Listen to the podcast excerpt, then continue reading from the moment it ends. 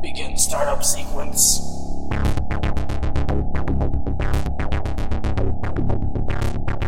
Sector A activating.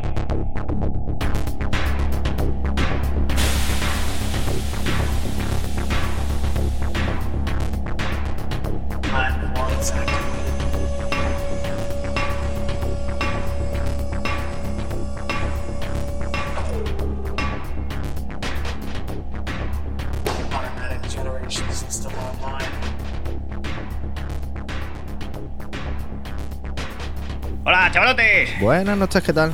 Es de noche, pero ya me da igual, porque estamos acostumbrados a grabar últimamente a estas horas, así que ya ni me quejo ni nada. Ya iba siendo hora de que te empezaras a dejar de quejar. Sí, es que, tío, es que esto no son horas. Pero bueno, he dicho que no me iba a quejar. Venga, pues ¿qué Bueno, venga, hoy? ¿de qué vamos a hablar hoy? ¿Qué toca chatarra? Pues no sé, tú te, te habías empeñado en algo que yo creía que estaba hecho, pero resulta que no. No, hombre, no. Vamos a hablar de un tío muy famoso que se llama Alan Rickman, el malo de Robin Hood. Mm, creo que no era ese, ¿no? No jodas, que yo me he preparado ese. Eh, El nombre coincide, pero el apellido no.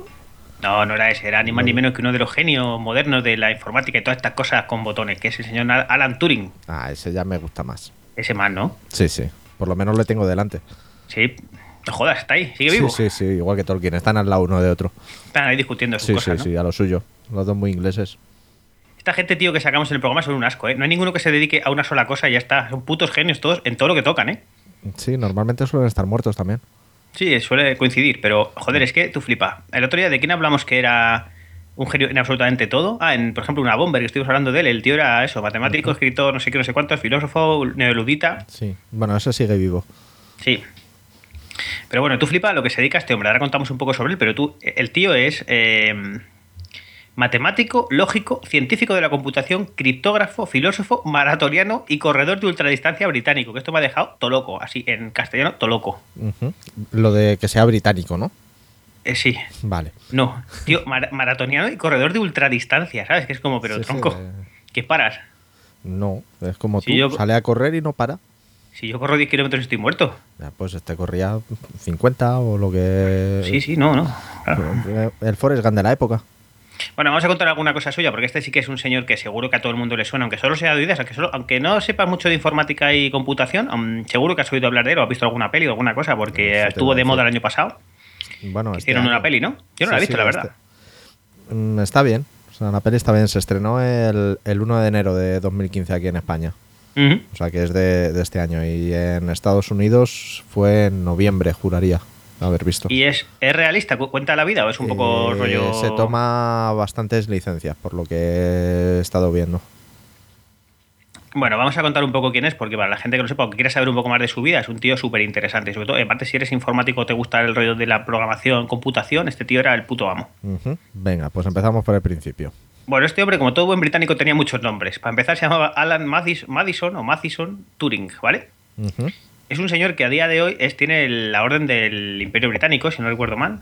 Lo que llaman aquí el, la orden, la oficial de la orden del Imperio Británico, que esto es lo mismo que tenía Tolkien, por cierto, ya lo dejo caer. Sí.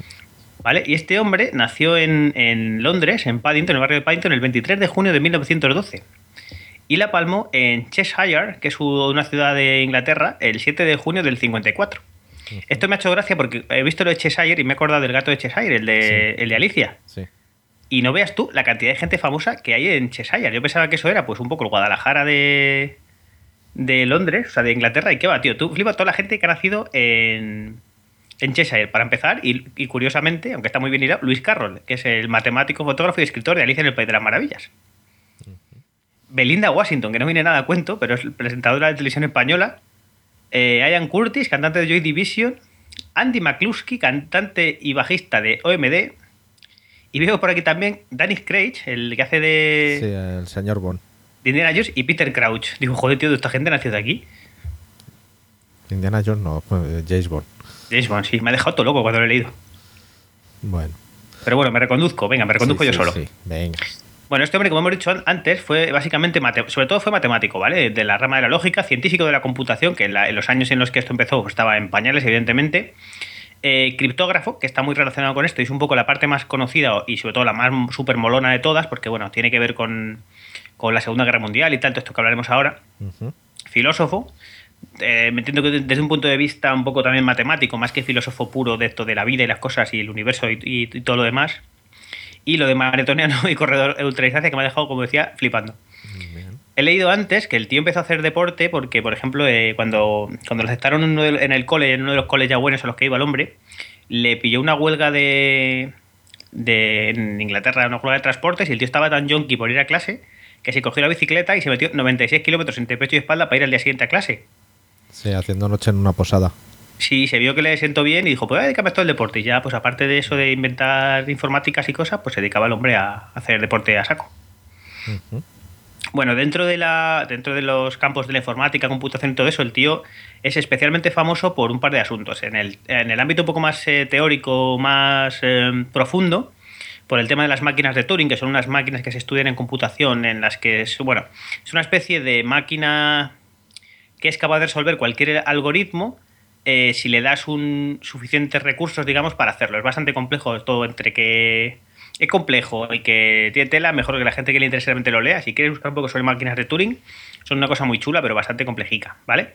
Y aparte de esto, es famoso también por el famoso test de Turing, que es el que todavía se usa a día de hoy para intentar determinar si una inteligencia artificial es eh, realmente eh, buena, es decir, si, si digamos que es un test que se hace con gente que intenta determinar si un- una persona, o sea, un elemento con el que están hablando ellos es una persona o un, O una máquina. o una máquina. Entonces, dependiendo del porcentaje de acierto, se puede considerar que ese, ese elemento ha pasado o no ha pasado el test de Turing. Entonces, de momento, que yo sepa a día de hoy, todavía no se ha conseguido pasar al 100%. Ha habido algunas, algunas aproximaciones bastante serias y alguna cosa eh, que ha estado cerca, pero todavía no se ha conseguido pasar, ¿vale? Ujú. Esto, como curiosidad, diré que durante mucho tiempo se ha intentado pasar con, con software, con redes neuronales, con programas de reconocimiento de voz, con un montonazo de cosas.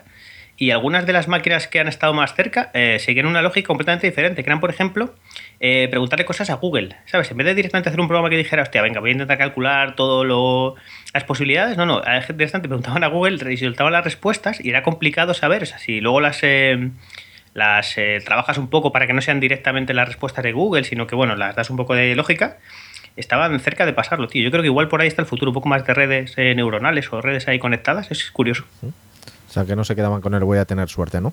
No, Pena. hacían ahí cositas.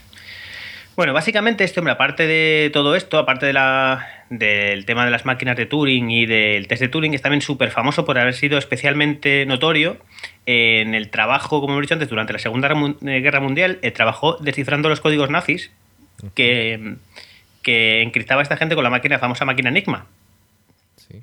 Entonces, bueno, aunque fueron la verdad muchísima gente, es cierto que se le atribuye prácticamente a él todo el, todo el trabajo y no es así, es decir, había un equipo de gente de, de más, bastante multidisciplinar, ¿vale? De gente que se dedicaba a estudiar estas máquinas e intentar romperlas porque era un poco la base eh, sobre la que trabajaban todos los, los submarinos, por ejemplo, todos los barcos y todo el envío de órdenes iba sobre este tipo de máquinas que encima eran bastante, fueron avanzando, eran súper complejas y, y por una parte esta gente se dedicó a interceptar los mensajes y a, y a intentar eh, eso, desencriptarlos. Y se dice siempre, bueno, que, que gracias al esfuerzo de esta gente, igual se llegó a cortar la guerra en un par de años, ¿sabes? Porque era muy, muy importante saber, tú imagínate que eres capaz de saber dónde están las tropas de tu enemigo, los movimientos que van a hacer y todo ese tipo de cosas. A que sí, todo poder tomar contramedidas rápidas.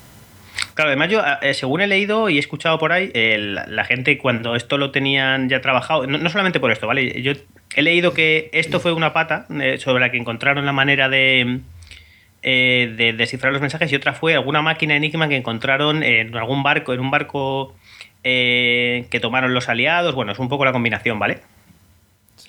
Eh, Sí, pero que que lo, utilizaban muy bien eh, porque, por ejemplo, en vez de, en vez de em, aprovechar los conocimientos que tenían de dónde estaban todas las tropas o todos los movimientos, dejaban pasar algunas para que los nazis no sospecharan, en plan, bueno, me van a destruir este puerto, este barco, pues les voy a dejar eh, para que no sepan, saben que yo, que yo tengo la, la manera de descifrar sus mensajes, porque si no, o a la quinta que dijeran, hostia, cada vez que ataco eh, me joden, Sí, cambiarían el código y, y todo el desencriptado que habían hecho hasta, hasta entonces tendrían que volver a empezar otra vez. Sí, aparte es una cosa una curiosa porque nunca, durante mucho tiempo no se supo que los británicos habían roto el, el código Enigma y estuvieron vendiendo, después de la Segunda Guerra Mundial, estuvieron vendiendo las máquinas Enigma a otros países que las seguían usando sin saber que las habían, las habían volcado. Eran tíos bastante listos, eran gente con, la- con las gafas muy gordas.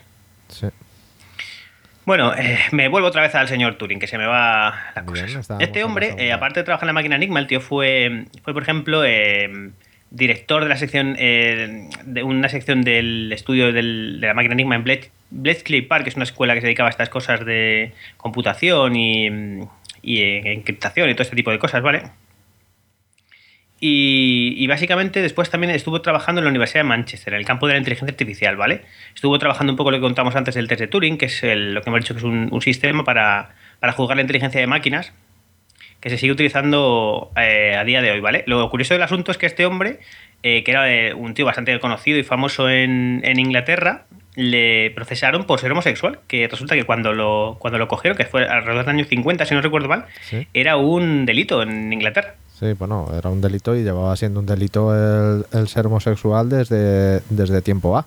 Sí, sí, no, claro, pero, pero lo flipante es que en el año 1950 todavía fuera un delito, que no ni siquiera que fuera algo mal visto o yo qué sé, pero lo, lo curioso es que eso, que le, lo procesaron y le, le ofrecieron un par de alternativas. Básicamente, eh, castrarse químicamente, que encima por la época todavía no estaba muy trabajado, entonces tenía bastantes efectos secundarios, como por ejemplo que le, le dejaba de salir pelo, le salían teturcias, esas cosas que decían... mm, claro. Sí, y el tío cogió esto en vez de ir a la cárcel, que es lo que le, le proponían. Y se ve que mentalmente no le sentó muy bien y aparentemente se suicidó en la cárcel, aunque hay bastantes teorías que dicen que pudo ser un asesinato, que se lo cargaron para que Sí, lo no cantara o qué tal.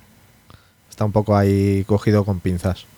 Sí, es curioso. Y hay otro par de cosas curiosas sobre la muerte, porque, joder, un tío que es tan importante y, bueno, con una mentalidad que es un poco más abierta sobre las cosas, sobre este tipo de cosas hoy, hace la primera vez que se le pidió al gobierno británico, dijeron, oye, mm, eh, joder, eh, exonerar a este hombre de, de su delito y decir que no, que fue un error de parte del gobierno y dijeron que no, que en el año 50 eso era un delito y que a joder se tocaban, que, que no le tal. Y no fue hasta, hasta el 24 de diciembre del 2013, la reina Isabel II promulgó un edicto en el que por fin se exoneraba oficialmente al matemático, quedando anulados todos los cargos en su contra. No, en 2009, 10 de septiembre de 2009, el primer ministro, Gordon Brown. Yo tengo, yo tengo 2013. Yo, ese es el que había dicho que le Vale. dijeron que no, pero bueno, por ahí andaría la cosa. Bueno, vamos a contar alguna cosa más sobre este tipo, para la gente que quiere indagar un poquillo más y saber ahí Sí, sobre sí. sus cosicas. Este hombre era de era inglés eh, de, de pero estuvo trabajando su padre, que era eh, el señor Julius Mathison Turing, era miembro del cuerpo de funcionarios británicos de la India.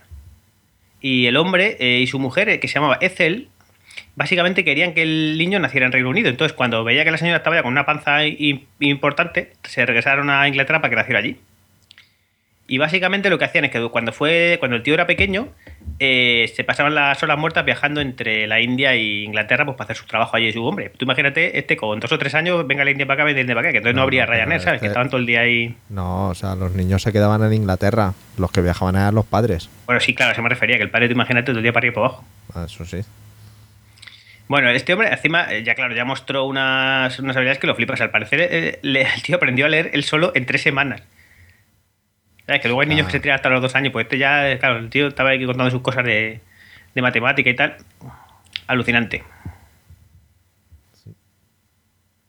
Bueno, este hombre eh, con 14 años ingresó en el internado de Sherborne en Dorsel, ¿vale?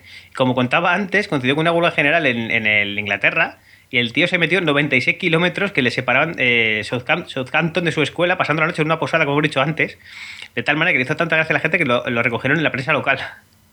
Bien. O sea, primera Aquí aparición en, en, la prensa. en este, sí, en, en este cole es cuando empezó a ser a reconocerse a sí mismo como homosexual y tal. Y bueno, tuvo ahí un primer rollito con algún señor que se llama Christopher Morcom, que al parecer la espichó eh, de tuberculosis al poco de al poco de conocerse. Bueno, no, no debía llevar mucho tiempo allí. Básicamente cuando bebió leche de, de vaca infectada, que yo no sabía que esto funcionaba así, que antiguamente se ve que no cocían la leche, no lo pasteurizaban, el hombre se murió. Y, y el hombre este es cuando se, se enfadó muchísimo y pasó un poco de ser un tío normal en cuanto a las creencias a, a convertirse en un ateo recalcitrante y a estar bastante enfurruñado con todo este tipo de pensamientos religiosos y esto de que todo el mundo del, del bien de los dioses y todo esto. Entonces el tío se enfadó bastante porque se le había muerto el colega. Hombre, quieras que no. Es un motivo bastante consecuente. Sí, como otro cualquiera. Sí. Bueno, el hombre este, eh, básicamente, em, le costaba un poco al parecer al principio coger fuer- fuerzas para estudiar las cosas, eh, sobre todo en algunas eh, cosas clásicas como ciencias y matemáticas. Entonces el tío suspendió los exámenes eh, varias veces y tuvo que ingresar en la escuela universitaria que, eligió en segundo lugar. No le cogieron en el Harvard del momento y acabó en el King's College en Cambridge, ¿vale? Eh, en vez de en Trinity, que es el donde el tío quería estudiar. Y entonces allí el hombre recibió enseñanzas de gente que debía ser bastante famosa en la época, como el señor Godfrey Harold Hardy, que era un respetado matemático que ocultó la, la cátedra Sheldon en Cambridge y que posteriormente fue responsable de un centro de estudios e investigaciones matemáticas entre el año 31 y 34. En, 30 y- en el año 35, el señor Turing fue nombrado profesor de King's College. ¿Vale? Vamos, que estamos hablando que tenía 23 años. Es un poco lo mismo que contamos el otro día con el Luna Bomber. Esto es un poco. Menos mal que de este no se le fue la olla y empezó a mandar bombas, porque esto igual también para cogerle hubiera sido Sí. canela fina. Y más siendo criptógrafo, que te envía un mensaje y dice, cógeme si puedes. Desencristalo, a ver si, si tal, si yo te lo estoy diciendo, pero... Bueno, como hemos dicho un poco antes, sobre todo en- durante la Segunda Guerra Mundial, el tío fue uno de los principales artífices de los trabajos en, en el Blade Key Park este, para el que intentaron descifrar los códigos, eh, los códigos secretos nazis. Básicamente, como decía, eh, se centraron sus esfuerzos en, en romper la- los códigos de la máquina Enigma y también en algunos sistemas que se llaman codificadores de teletipos FISH, que eran eh, otro tipo de, de sistemas codificadores de mensajes que utilizaban los nazis, ¿vale? Y bueno, el tío dirigió todo el, todo el sistema de estudio. Aunque bueno, ayer estuve, estuve leyendo y había mogollón de gente que, que se dedicaba a eso. O sea, tenían un montonazo de gente, pero era curioso porque no solamente eh, cogieron matemáticos lógicos y, y también cogieron mucha gente para intentar descifrar las máquinas que eran que se dedicaban a, mm, eh, a los crucigramas. Porque Sí. se ve que las habilidades que ganaba la gente haciendo siendo muy yonkis de los crucigramas y esto de la época eran muy útiles para este tipo de cosas, por la combinatoria que, que utilizaban las máquinas Enigma. O sea, estuve leyendo de cómo funcionaban y es una pasada, tío. Eran unas máquinas increíbles, ¿eh? Es- Eso en, en la película sí que está reflejado. Cuando intenta, cuando están montando el equipo, eh, la prueba, la- lo que hacen es eh, poner un anuncio en el periódico diciendo de si resuelves este crucigrama en menos de, de X tiempo, quiero recordar que eran 5 minutos, eh, llama a este número. Y entonces, pues, se junta un grupo de gente y empiezan a, a resolverlo, les pone otra prueba y se quedan con la chica, que obviamente, pues, como es una peli, tiene que ser así de una forma un poco extraña. Con, la sería pechugona también, seguro. Eh, no, es que era Knightley. Me. Así que nada. Pero bueno, que lo de los crucigramas, ahí sí que está. Sí que está reflejado. Curioso.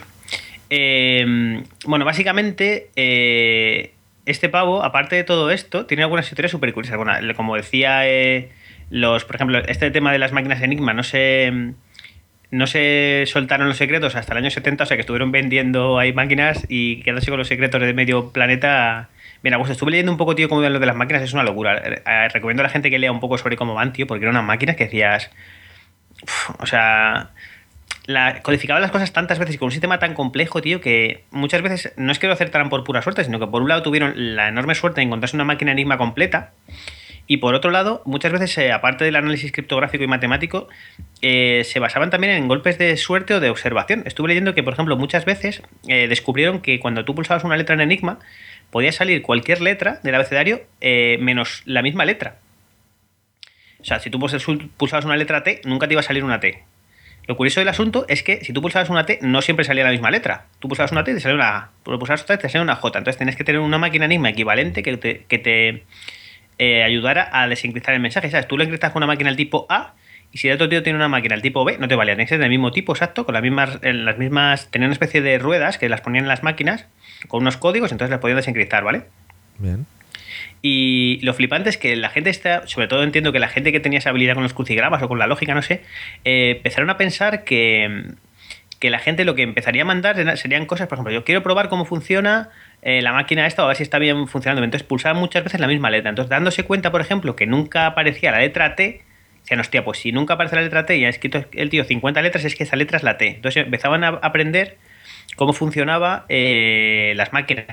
"Oye, pues si esto, esta letra es la T y aquí se hace este tipo de sustitución, pues ya sabemos cómo funciona la T. Aquí a partir de aquí podemos extrapolarlo a otras letras, ¿vale? También intentaban saber, por ejemplo, cómo funcionaba eh, poniendo. de, joder, pues lo que la gente siempre suele poner son sus iniciales. Pues venga, intento a ver cómo hacen eh, las iniciales más usadas en los nombres alemanes. O, por ejemplo, muchas veces eh, ponían nombres de mujeres o intentaban ver, por ejemplo, cuáles las, las letras más repetidas en todos los idiomas, que eran, por ejemplo, el NG en, en inglés eh, o en alemán, de los, de, los, em, de los verbos, ese tipo de cosas, ¿sabes? Que lo atacaban desde un cojón de, de puntos de vista. Está muy chulo. Yo recomiendo a la gente, est- estuve leyendo ahí un par de documentos, eh, había uno simplemente en la Wikipedia que estaba muy chulo, que contaba cómo lo hacía. Y vamos, me imagino además que si tienes conocimientos matemáticos debe ser súper chulo. ¿Ves? En, en la peli esto también está reflejado por el por el HH. Ujú. O consiguen darse cuenta de eso con el, con el HH. Ven que el patrón este de, de las despedidas siempre se despedían, o casi siempre se despedían así. Entonces, pues, a partir de ahí empezaron a hacer la, la inversa y, se- y seguir los, el resto de letras. Bueno, una vez que acabó la guerra y que este hombre se volvió a dedicar un poco a los asuntos un poco más mundanos, tuvo una cosa súper curiosa. El tío escribió, eh, si no el primero, uno de los primeros. por, los documentos que leo pone que es el primero, pero bueno, es complicado saber. Que escribió un programa que jugaba al ajedrez, ¿vale? Lo curioso es que no tenía ningún ordenador donde ejecutarlo, porque en el, en el año que lo escribieron, que fue en el año, pues, alrededor del año 50, no existía ningún ordenador que fuera suficientemente potente. Ya había algún ordenador, pero no suficientemente potentes para ejecutar el programa.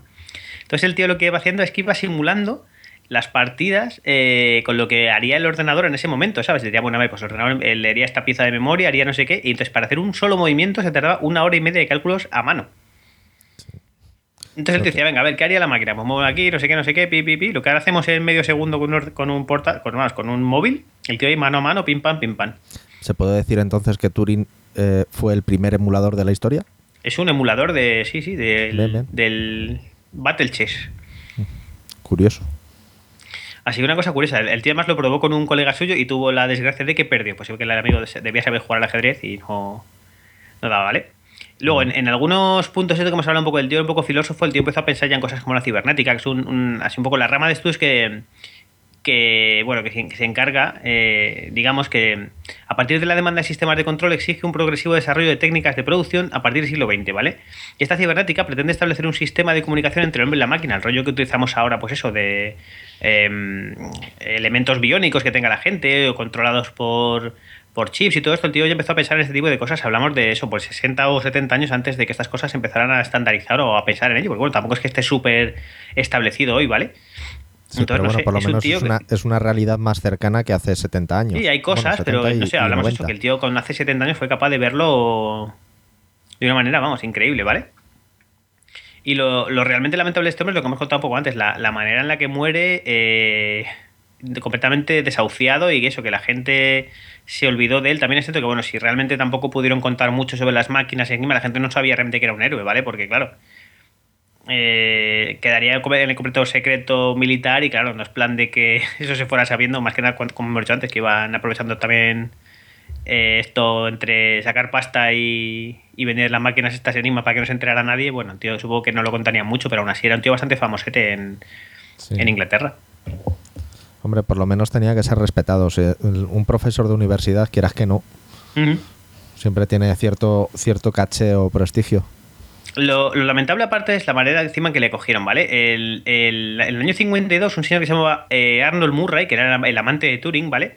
Ayudó a un cómplice suyo a entrar en la casa de Turing para robarle. Turing acudió a la policía a denunciarlo y durante la investigación policial eh, Turing reconoció que era homosexual, ¿vale? Entonces le imputaron los cargos de indecencia grave y perversión sexual. Total, que, que le metieron a, le iban a meter al trullo y como, como el tío decía que no era, que eso no era, o sea, que no, no se quería disculpar porque él no veía que fuera un problema ni un delito ni nada, entonces le condenaron y le dieron, como decíamos antes, la opción de irse al talego o de someterse a la castración química, que hemos dicho antes era un, tra- un tratamiento hormonal, pero que le sentó como el culo porque le metían estrógenos directamente entre que eso le, le- le hicieron algunas alteraciones físicas un poco raras, como la aparición de pechos, el tío cogió mucho peso, eh, aparte tenía disfunción eréctil, o sea que no le sentó nada bien, vamos. Sí, no, no, no tiene que venir muy bien eso. Ujú. Había además una cosa curiosa, el tío cuando, cuando le atacaban por este tipo de cosas, el tío le jodía que le atacaran, que atacaran a él, bueno, o sea, ya le jodía, pero que atacaran su, su obra por, por el tío haber sido homosexual, decía una especie de, versos que eran pues decía, eh, Turing cree que las máquinas piensan, Turing yace con, yace con hombres, luego las máquinas no piensan, ¿sabes? Para evitar un poco el ataque a, a Dominem, este de, bueno, eh, aunque penséis que, que ser gay está mal, no tiene nada que ver con que mis ideas sean buenas, ¿sabes? Con que tengo razón y os jodéis. Entonces es curioso. Y bueno, al, parecer, eso, dos años después del juicio, el hombre eh, falleció por enve- envenenamiento con cianuro, ¿vale? Y ahí empiezan varias teorías. Por un lado, eh, eso, pues dicen que, que, se comió una manzana directamente porque estaba harto. Otras, por ejemplo, su madre decía que simplemente es que el tío era un poco despistado y estaba tocando elementos eh, químicos y se estampó la manzana y no le sentó bien. Y otra gente que piensa directamente que se lo cargaron para evitar que esto se le fuera de las manos. Entonces, bueno, es complicado saber cuál es la razón. Oficialmente fue un suicidio. Vale, como decía antes, en el 2009 el, el ministro Gordon Brown emitió un comunicado declarando sus disculpas en nombre del gobierno por el trato que recibió Alan Turing durante sus últimos años de vida, ¿vale? Ahí tenías tu razón. Era- yo le había leído que no, que durante este año le habían dicho que no, que...